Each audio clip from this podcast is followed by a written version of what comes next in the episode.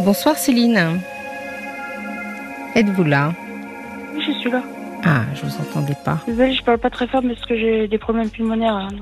C'est pas grave, on va essayer de monter un peu le son pour, vous pour que tout le monde vous entende. On va faire le petit chemin.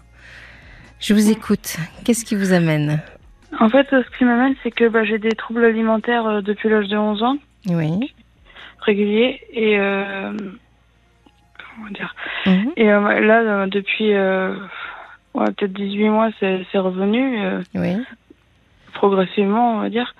Et bah, là, j'arrive pas, j'arrive pas à sortir de ça. Et, Et il se caractérise par quoi vos troubles alimentaires? Dans quel sens vous... bah, là, par exemple, j'en suis à manger une fois par jour en me forçant. Hmm.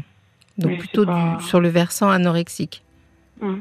D'accord. Et ça, ça a commencé à 11 ans. Vous avez, euh, j'imagine que vous savez ce qui s'est passé à 11 ans à ce moment-là ou euh, comment ça s'est Euh, la genèse moi, de votre histoire? Je Je, sais pas en fait. En fait, ce que j'ai passé, c'est que j'ai une euh, génitrice. qui- je suis désolée pour le terme, mais je j'appelle pas mes, mes parents des parents. Ouais. Euh, j'ai une génitrice qui euh, partait souvent en nous laissant tout seuls Hmm. Pendant euh, deux, trois semaines, un mois, et tout ça. Donc, euh, il y avait ma grande sœur euh, qui avait trois ou quatre ans, quatre ans de plus que moi Ouais. environ. Et qui, bon, elle, elle était jeune encore, hein, Mm. qui s'occupait de nous depuis presque toujours. Mm. Et euh, donc elle faisait ce qu'elle pouvait, mais elle pouvait pas remplir le frigo, hein, elle était au lycée. Oui. Et euh, donc ben j'ai un frère qui mangeait un, peu- un peu tout ce qui traînait, et donc du coup nous, on avait un peu les restes. Donc je, ça a commencé comme ça, qu'il y avait Ah oui. qu'il y avait rien. Ouais. Et puis euh, au final, ben moi je quand euh, ma génitrice revenait, euh, ben, je faisais des fugues parce que Mm. ça allait pas. hein. Mm. Mais elle s'en rendait même pas compte. Donc bon, moment, ça servait à rien. Et vous étiez pas suivi par des services sociaux, par des gens euh, Euh, en fait, on a été servi, suivi par des services sociaux, mais j'ai un gros reproche à faire aux, services sociaux Oui. français, c'est qu'ils préviennent de leur venue. hmm. Donc en fait, quand ils viennent, ils ne voient pas grand-chose. Ouais, c'est ça. C'est souvent que j'entends Voilà. ça. Et euh, moi, j'ai été placée à l'âge de 12 ans Oui. pour euh, suite à un. euh, en fait, je vais pas dire j'ai eu de la chance parce que je peux, on ne sait pas une chance, mais j'ai eu un, un, un accident euh, en colonie qui a fait que j'ai dû être hospitalisée et comme ma mère n'a pas voulu venir voir à l'hôpital, ils ont prévenu la justice. Et là, Mhm. le juge des enfants est intervenu, j'ai été- j'ai été placée. Mm. Mais euh, bon, j'ai pas été euh, placée très longtemps, mais euh, voilà. Et ça a été un soulagement? Ben, j'ai pas gardé un mauvais souvenir du placement. Mm. Mais euh, je, limite, j'avais pas envie d'entrer, donc euh, Mm. voilà quoi. Et vous mangiez mieux lors de votre placement? Non, en fait, il bah, pareil. j'ai- Il y avait toujours un éducateur avec moi qui m'obligeait à manger, donc Hmm. pas. J'ai jamais eu un très grand rapport avec la nourriture. hein, Mais vous savez que euh, la- le rapport à la nourriture, quand même, euh, le, le premier geste euh, à la naissance d'un bébé, euh, c'est sa mère qui le nourrit. Moi, à ma naissance, le premier geste, c'était de me mettre en néonate. Donc, et puis ma mère n'est jamais Oui. venue en néonate. hein, donc, Mais ce que je veux dire par là, c'est que quand un enfant refuse l'alimentation, c'est quelque part qu'il refuse en partie la relation à la mère. peut-être. Ce qui, ce qui a l'air d'être votre histoire. Mais une fois qu'on a dit ça, on n'a pas dit grand-chose. Parce que ça résout Mm. pas votre problème aujourd'hui. Vous voyez ce que je veux dire? Non, non. Et est-ce que vous êtes suivi? Oui, je suis suivie par une psychologue. euh, Et alors, vous en parlez, j'imagine, de tout ça avec elle?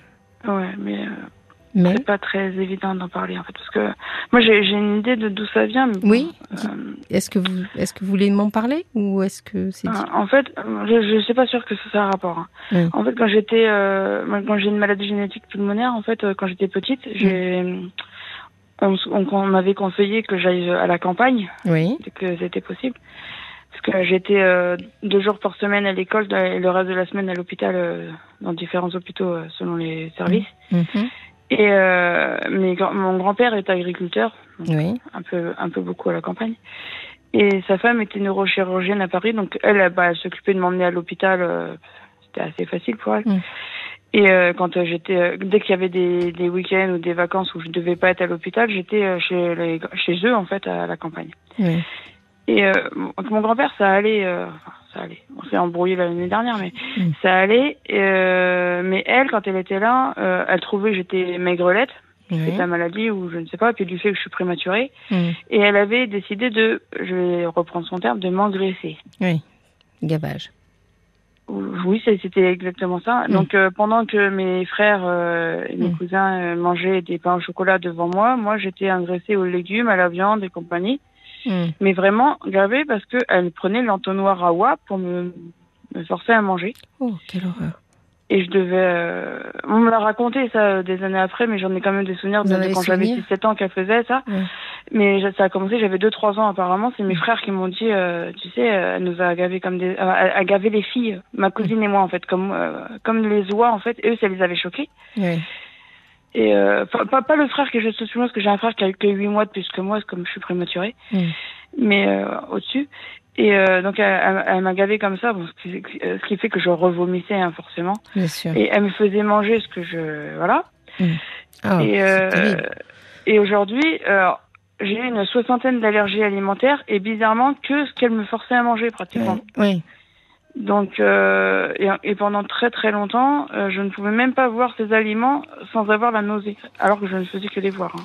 Mais bien sûr, mais si vous les avez euh, euh, régurgités puis réa... enfin bon, on va pas rentrer dans le détail, mais j'imagine en que vous avez vécu autour de l'alimentation de multiples traumatismes entre euh, Voilà. l'absence de de votre génitrice, comme vous dites, qui remplit pas le frigo, euh, le la, la maltraitance, parce que ça s'appelle la maltraitance Mm. de cette femme, etc. On comprend que vous ayez des traumatismes à ce niveau-là. Mais, alors c'est pas mais, mais euh, par expérience, je sais que euh, ça se, ça se soigne. Enfin, on, trouve on peut trouver les solutions par rapport à ça. Donc, il existe maintenant des prises en charge euh, efficaces. Est-ce que, est que vous êtes bien suivi? En que- fait, euh, moi je, je suis quelqu'un, je vais pas dire assez sauvage, je me suis quand même un peu, Oui. très très très renfermé du fait d'un parcours assez chaotique. Oui. Et j'ai énormément de mal à faire confiance. Et euh, bon là j'ai une psychologue depuis deux ans, Ouais. deux ans, que ça ça va. Ça On se va passe dire. bien, vous lui faites confiance. Je lui fais confiance, mais j'ai beaucoup de mal à lui parler quand même, hein, parce que je suis pas, là, Mm. j'ai- j'aime pas parler de moi en fait, donc euh, là je fais un gros gros effort euh, sur moi ce soir, mais euh, voilà, Euh, je sais pas, Si mais euh, voilà. C'est euh, c'est très tôt, même là euh, ça fait seulement quelques mois que j'arrive à parler à d'autres personnes autres que les enfants, parce que les enfants ça va encore, mais euh, donc euh, j'arrive, enfin j'arrive, je sais Mm. pas si j'arrive, mais j'essaie de m'ouvrir un peu aux gens. Euh, parce que je fais des.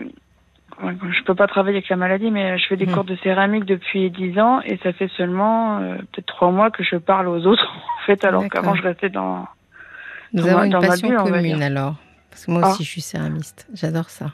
Ah, moi, je sais pas si je suis céramiste parce que Bah, comme je depuis pratique, 10 en fait, j'ai, euh, je fais avec une seule main et donc je vais moins vite que les autres, on va dire. Mm. Bon, j'arrive quand même à faire des choses. Ouais. Mais euh, bon, des fois, le, je tasse pas assez puisque forcément, avec une main, j'ai moins de force. Ouais. Et puis bon, j'ai- qu'un poumon donc euh, qui fonctionne correctement, donc j'ai déjà moins de force de base. Mais Mm. euh, Mais je- dans ce que vous me dites, Céline, euh, que vous avez du mal à faire confiance, que euh, bon, j'ai lu un peu l'affiche euh, qui est, qui est venue et je crois que vous avez aussi peur du risque d'être réhospitalisé. On comprend, vu que euh, vous avez ouais, fait beaucoup. je- je- j'en ai fait beaucoup. hein. Fait beaucoup je peux vous faire une visite de Paris euh, version hôpital sans problème.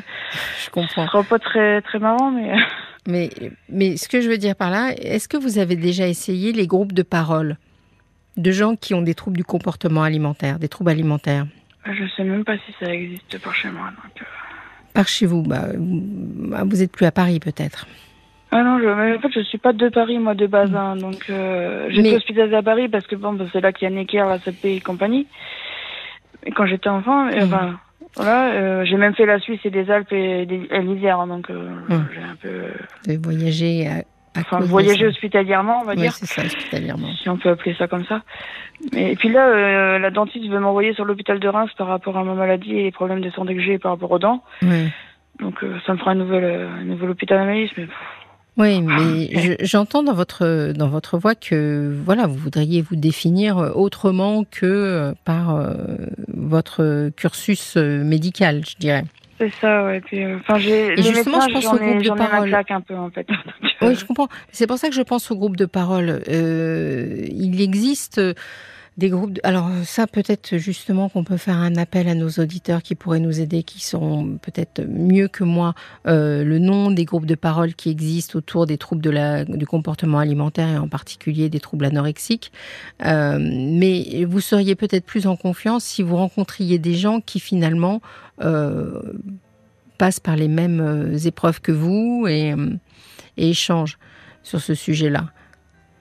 Et je pense que c'est quelque chose qui pourrait vous apporter. Vous voyez ce que je veux dire? De voir que vous n'êtes pas seul dans cette situation, même si votre situation elle est particulière, mais chaque situation est, est unique. Mais il y a d'autres personnes qui rencontrent peut-être les mêmes difficultés, sur le plan alimentaire, je parle. Mm. Est-ce que vous, vous, vivez comment là en ce moment? Quel âge avez-vous déjà? J'ai 38 ans. D'accord. Et vous vivez euh, seul? Vous avez quelqu'un dans votre vie? J'ai ma chienne, je suis pas sûre que ça compte. Non, je suis séparée. Ah, D'ailleurs, elle est en train de me coller. euh, je me suis séparée il y a 18 mois de ma compagne. Oui. Ça s'est pas très très bien passé. Et donc. Euh... Oui. Donc vous, êtes dans une période, et c'est à, à, peu près, vous dites, depuis 18 mois que les troubles sont revenus, c'est ça? Vous m'avez pas dit ça? Euh, oui, si, si, c'est mais euh, c'est pas par rapport à la rupture, c'est par rapport à quelque chose qu'elle a fait par rapport à sa fille qu'on a élevée ensemble. Oui. Elle était, elle était, elle était bébé, moi, quand je suis arrivée entre guillemets. Oui. Et euh, elle, a, elle a fait quelque chose qui m'a fortement blessée. C'est que moi, en fait, c'était une personne. Bon, elle aime sa fille, hein, je vais pas revenir là-dessus, mais euh, elle s'en occupait très peu. Elle était surtout sur son téléphone. Mm. Et euh, donc la petite, bah, comme tous les enfants, euh, avait envie de jouer avec sa maman, hein, c'est normal, Mm. de faire des choses avec sa maman, mais elle était toujours lui dire, bah, débrouille-toi, va dans ta chambre, euh, voilà, en gros, euh, Mm. lâche-moi la grappe. Donc forcément la petite, bah, comme tous les enfants, se tourne naturellement vers qui est là, euh, de disponible. Ouais. Et comme moi je suis, euh, euh, moi j'adore les enfants depuis Mm. toujours.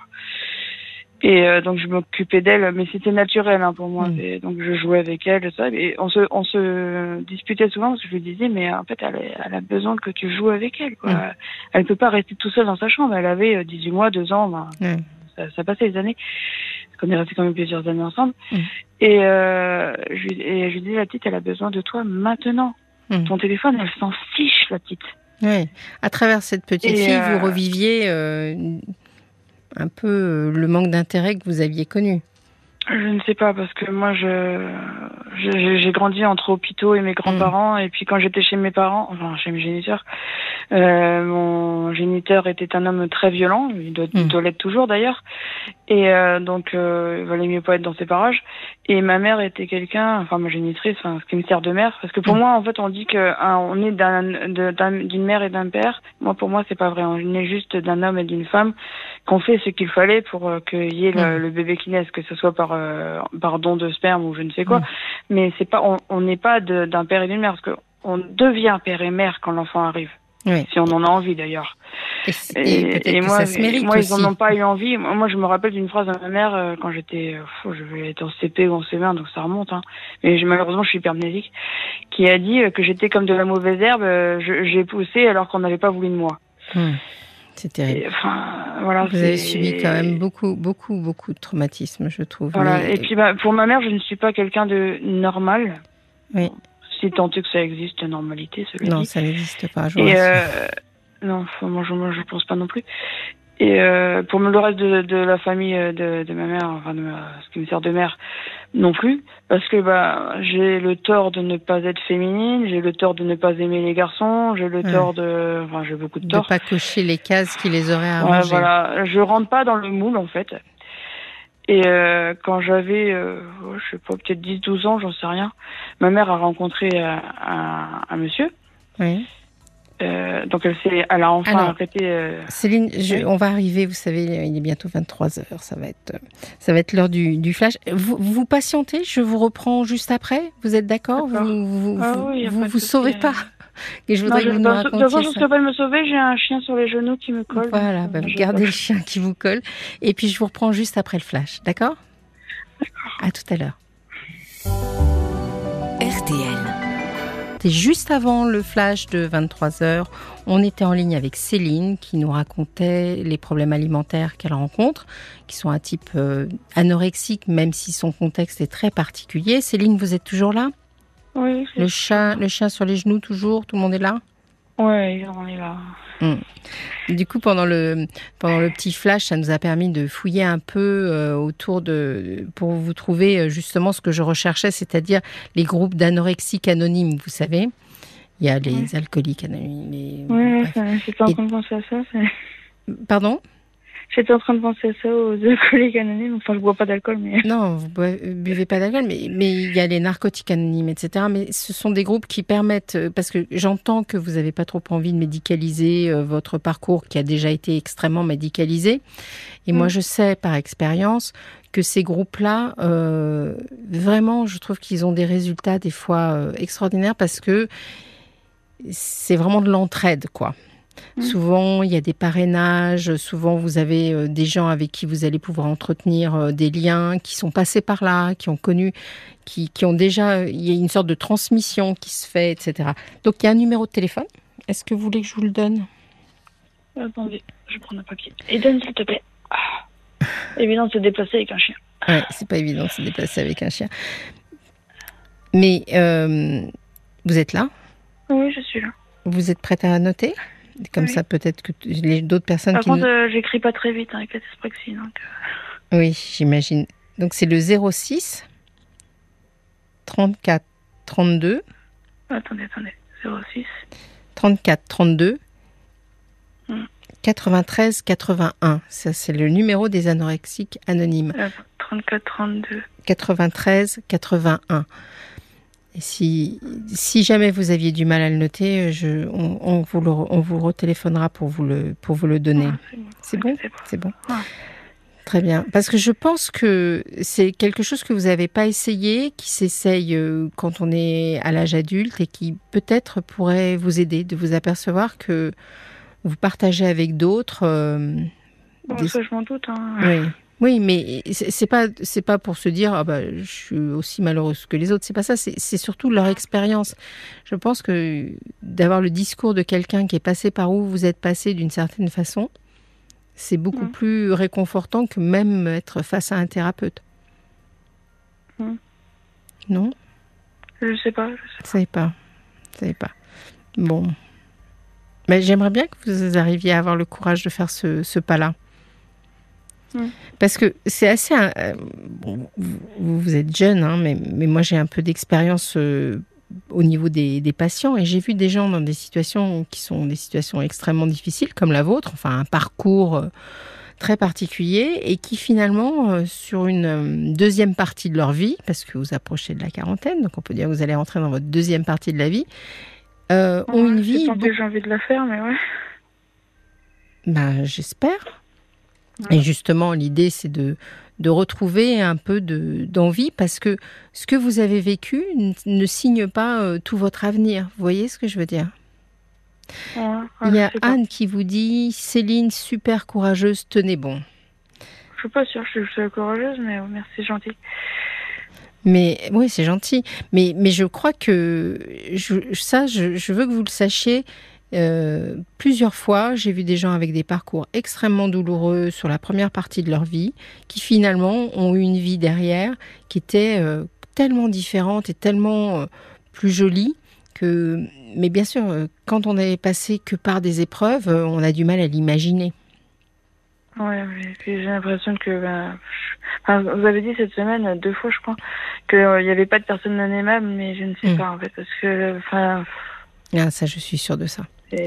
Justement, il n'y a pas de personne non aimable et il n'y a pas. Vous savez, euh, quand j'étais là euh, au mois d'août, euh, j'ai raconté ma théorie de la boîte de Lego. Je ne sais pas si vous la connaissez. J'ai déjà reçu un message de quelqu'un qui m'a dit "Et eh, votre théorie sur les boîtes de Lego." Moi, je pense que quand on est, le monde, la vie nous livre une boîte de Lego. D'accord? On a chacun la sienne. Et euh, alors Ah, certains, des pièces cassées, alors. voilà, vous en avez peut-être des complètement cassés. Il y en a d'autres qui en ont en or et en diamant, et euh, il y en a qui ont des bleus et d'autres des rouges. Donc la première chose dans la vie, ça sert à rien de regarder la boîte du voisin en disant ah moi je voudrais des rouges, lui il a des rouges, moi j'ai que des bleus. Euh, Ça, Donc ça, ça- c'est pas quelque chose que je fais. hein. j'ai pas l'impression que ce soit votre problème.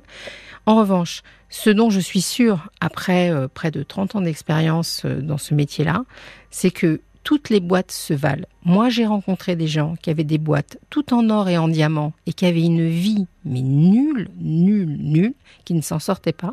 Et j'ai vu des gens avec des boîtes de Lego extrêmement cassées qui ont fait des choses merveilleuses de leur vie. Je ne crois pas, c'est ce que m'a appris la vie et mon expérience, je ne crois pas qu'il y ait des bonnes et des mauvaises boîtes de Lego. Il y en a qui sont plus confortables que d'autres. Je ne dis pas le contraire, mais le potentiel de chacune est la même. Donc je pense que même si en effet vous avez peut-être eu un début euh, extrêmement difficile et chaotique, et je ne le nie pas, ça ne, veut, ça ne présage en rien de l'avenir qui est devant vous. Bon. Alors, il y a Bob White qui veut aussi vous encourager en disant Céline, votre parcours est ce qu'il est, mais il est honorable. N'ayez pas une image négative de vous, de vous-même, et soyez fiers de vous. Je, Je... Merci. Et, je sais pas si il y a de quoi être fier de moi. En fait. Je- je- J'avance parce qu'il faut avancer, c'est tout. Oui, j'ai bien entendu ça. Je- ce que je vous conseille, est-ce que vous, est-ce que si, puisqu'on vous a confié le numéro des anorexiques anonymes, est-ce que vous pensez que vous pourriez juste passer un coup de fil ou envoyer un SMS Un SMS, je peux. Euh, je, vais, je vais essayer, mais. euh, Essayez et dites, voilà, prenez contact juste, ce serait déjà énorme. Qu'est-ce que vous en pensez? Euh, je sais pas. Pour l'instant, je, je suis un peu perdue avec tout ça. Mais... euh, Oui, je comprends. Si vous voulez nous rappeler, il n'y a pas de problème. On en reparle. Alors la semaine prochaine, ce sera Caroline, mais il n'y a pas de souci. On, est, on sera Et je voulais pour vous dire aussi, Oui. il y a un truc euh, avec. Euh, bon, euh, Parlons-nous, je crois que c'est la seule émission que je peux appeler hein, sur euh, téléphone parce que euh, moi je suis quelqu'un comme 36% des Français qui ne veut pas d'internet. Mm. Et par exemple, quand, euh, si je voulais appeler euh, Pascal Pro ou Julien Courbet, je pourrais pas. Mm. Je- et c'est ça que je, je trouve ça dommage parce que ben c'est un peu euh, voilà c'est Alors peu là, j'y suis pour rien dans non cette je sais que vous y êtes pour rien mais euh, c'est je trouve que c'est un peu dommage parce que ben, ça prive 36% de la population quand même On est- il y a 36% de Français qui n'ont pas internet et qui n'en veulent pas hein. oui. c'est pas que voilà et je trouve ça dommage parce que bah ça, ça nous prive de pouvoir intervenir bah, dans des émissions euh, On comme va celle de Pascal. Pro qui est très intéressante euh. On va transmettre. C'est vrai que c'est intéressant comme réflexion. On, on va le transmettre. Bon après, c'est vrai euh, qu'il y a un- euh, que les gens veulent Internet, moi je m'en, euh, je fiche, mais euh, il faut aussi respecter ceux qui ne le veulent pas et qui voilà. bien sûr, bien sûr. Je vous remercie Céline pour votre témoignage. Je, je vous remercie, moi qui Je vous vous souhaite remercie. plein de courage et n'hésitez pas à nous rappeler. On vous reprendra. D'accord. Merci beaucoup. Au revoir. À bientôt. Au revoir. À bientôt. RTL, parlons-nous avec Fabienne Kramer.